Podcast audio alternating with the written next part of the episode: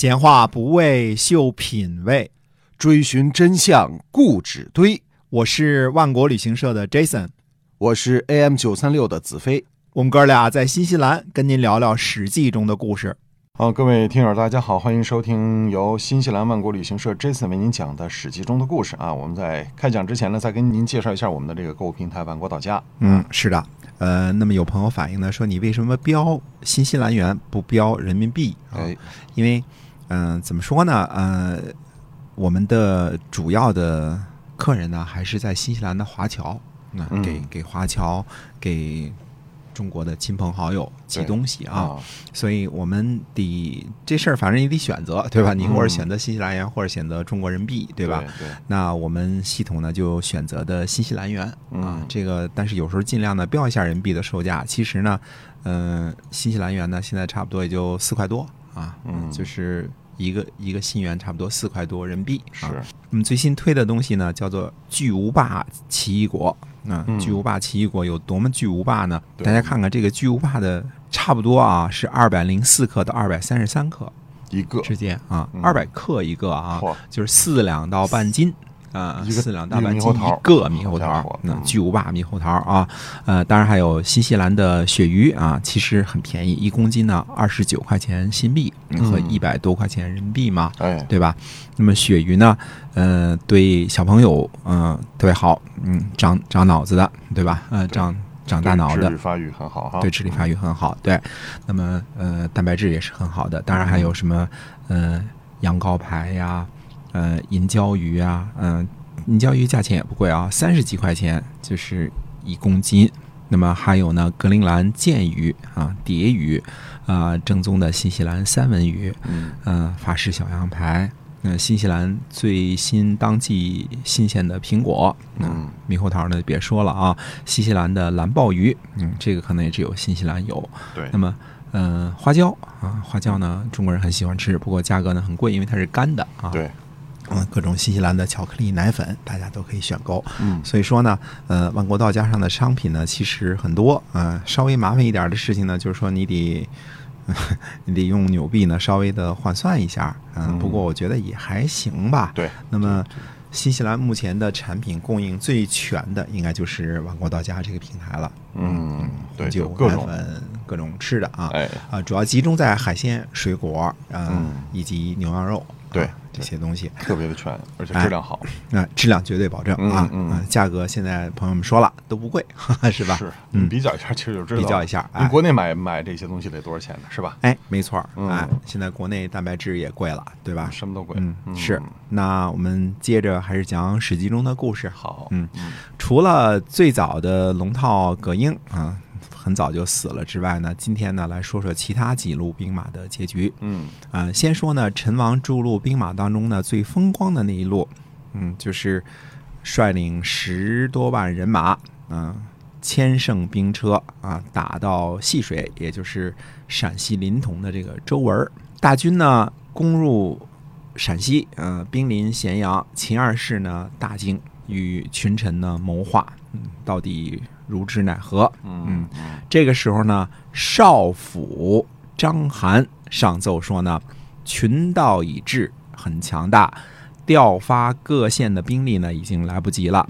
骊山呢有很多刑徒，还有人奴产子者，请赦免他们，授给兵甲，攻击群盗。呃，人奴产子呢，就是原来你是苦役犯，对吧？嗯嗯终身苦役犯啊，都是无期徒刑。他们呢，在这个服刑期间生的孩子，那那都也是奴隶身份。嗯这就是反动血统论啊。人奴产子者，赦免他们，授予兵甲。嗯那么秦二世呢就答应了。章邯呢武装了骊山的刑徒，带兵出击，从此开始了起义军的噩梦。章邯，秦末最厉害的秦军将领，就此出场。哦，章邯确实是个很厉害的秦将啊。哎，章邯，你看原来的官名是少府，秦朝的少府呢，只是掌管皇帝私人小金库的财务部长。嗯，这个还是掌握皇帝私人财务的，还不是国家财库的啊。那么没想到呢，这个人呢，居然深通兵法韬略嗯、一旦掌兵呢，马上就露出了名将的风范。嗯啊，因为中国的古人呐，文武都是相通的，这个呃本事都是多方面的，嗯学的都是什么经史子集呀、这些东西，所以他有时候呃不是说就就是秀才似的就得文跟文，武跟武啊，对当时也没有什么理工科、文科的分别啊，都是文科啊。嗯对，读嗯的书多嘛，嗯哎，对。那么，呃，他一出手，立马就把周文的大军呢给打败了。嗯周文呢败走出关，嗯、退到什么地方呢？退到曹阳。那么章邯呢又追击过来，于是呢，周文又逃跑去了渑池，哎呀，就十多日吧嗯，又被章邯追上了，呃，被打得大败。嗯周文自杀，大军呢失去战斗力，这一路军马呢彻底失败。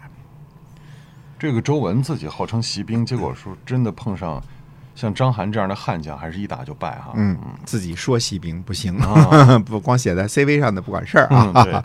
那么另外一路呢是吴广，嗯那吴广呢是陈的假王，也就是代理王，或者这叫副手，对吧？嗯算是位高权重。嗯，吴广呢率领手下的将军田臧啊等人呢去呃攻击荥阳。那么田臧呢就私下里跟其他人谋划说呢，说周文大军已破。秦兵旦暮将至，我们围困荥阳拿不下来呢。如果秦军到来，我们嗯一定吃败仗。不如呢少留兵马，能够抵挡住荥阳就好。然后呢，带领精兵西迎秦军。啊，他们还谋划说呢，说如今呢，贾王吴广呢很骄横，不知兵马与权变，不能和他谋划。嗯如果不杀他呢，恐怕事情不成。于是呢，与手下人一起呢，交王令，就杀了吴广。啊，那么把首级呢献给了秦王。这个吴广是和陈胜一起起义的搭档，他岂不发怒啊？嗯，错了。哎陈王呢派使节赐给田臧楚国令尹的大印，嗯命令他呢为上将军。嗯，兄弟情分如塑料啊！哎，田臧呢让助将呢守护荥阳啊，那么大将呢叫李圭啊，自己呢带着精兵西去敖仓攻击秦的大军。敖仓呢是秦朝很大的粮仓，在今天呢河南荥阳东北敖山。嗯这里呢，地处黄河和济水分流的地方，中原的漕粮呢转运至此囤积，从这里从这里呢再输往关中和北方。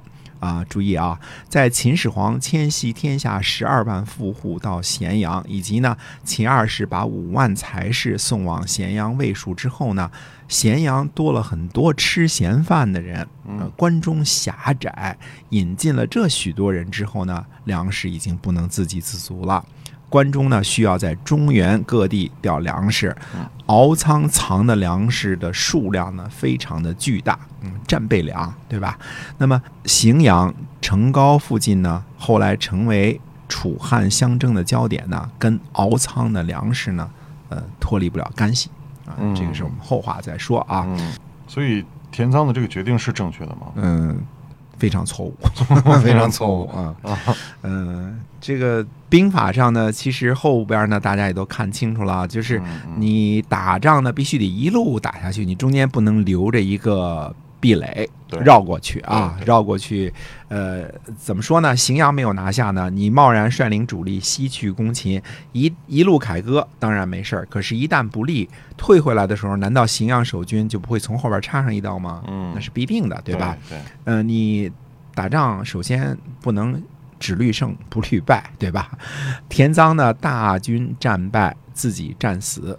呃，章邯呢进一步追击到荥阳，打破了守军。嗯，那么李圭等死，这一路军马呢彻底失利了。哦，所以这个两路主力都失败了嗯啊。嗯，再说秦家这一路啊，武平军叛呢被派为监军，但是秦家呢并不接受命令，他自己呢自立为大司马，交王令杀了武平军叛。这一路呢后来前往彭城，也就是徐州方向，嗯呃，再后来呢投奔了项梁，嗯、其中有些人呢还有后续，我们以后呢还可能提到。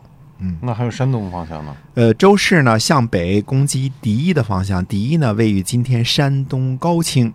周氏率领起义军呢，呃，来攻城。嗯，敌手呢就布置守城，嗯，对吧？啊正常嘛。对对，嗯大军攻过来，好好防守啊。哎，哦，敌的这个地方呢，嗯、有个人叫田丹，嗯、他是原来齐王田氏一族。田丹的堂兄呢叫做田荣，田荣的弟弟呢叫田恒，他们呢都是本地的豪族，啊、宗族势力很大，有人跟随。嗯在起义军来攻击的时候呢，田丹假装呢抓住了一个奴仆，纵容一帮少年呢就去县庭，说要见县令，嗯、得个请求，要杀了这个奴仆。嗯那么县令呢就出来相见，田丹呢就把县令给杀了。嗯，田丹召集当地豪门子弟说呢，诸侯都反秦自立，齐国自古以来就是呃周建立的诸侯国。那么嗯我田丹呢是田氏的宗亲，应该立为齐王。嗯于是呢，田丹就自立为齐王。之后呢，统帅大军和前来攻城的周氏呢，呃，起义军交战。呃，周氏呢被打败了，啊、嗯被打散了。齐军呢倒也不是穷追猛打，而是呢兵力向东去收复齐国其他的土地。在各路起义军中呢，倒是田单的齐国呢，感觉最像是个复国的诸侯的样子。也就正好是田姓的做了国君哈。对的嗯，那么周氏呢去打齐国的敌线呢，只是任务之一。嗯，后来又收集兵马啊，那么呃齐县没有拿下呢，就去转身去魏国的地界儿去攻城略地。原来魏国的宁陵君魏咎啊，呃，在起事之后呢，就去投奔陈胜了，住在陈都嗯啊，托庇于陈王。等到周氏拿下魏地之后呢，陈胜呢就想让周氏立为魏王。那周氏说呢，说天下混乱，忠臣乃现。如今呢，天下都叛离了秦国，按道理来说呢，一定要立魏王的后人才对。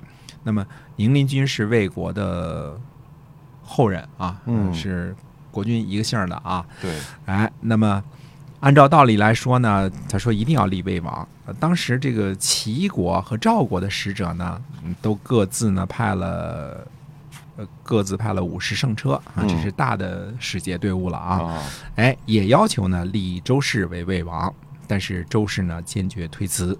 周氏呢一定要去陈的陈都去迎接魏咎，嗯使者往返五次，陈胜才答应派遣魏咎呢前往魏国做魏王，周氏为相，辅佐魏咎。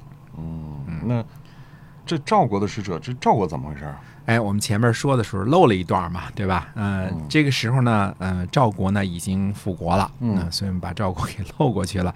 因为当初啊，前往赵国的这一路兵马呢，领兵的是武臣、张耳和陈馀，唯独这一路军马呢，故事最多，而且张耳和陈馀呢，并不是龙套，而是反秦筑路英雄好汉当中的主角儿。嗯，以后故事非常多啊。那么下一次呢，我们就开始讲一讲张耳和陈瑜的故事。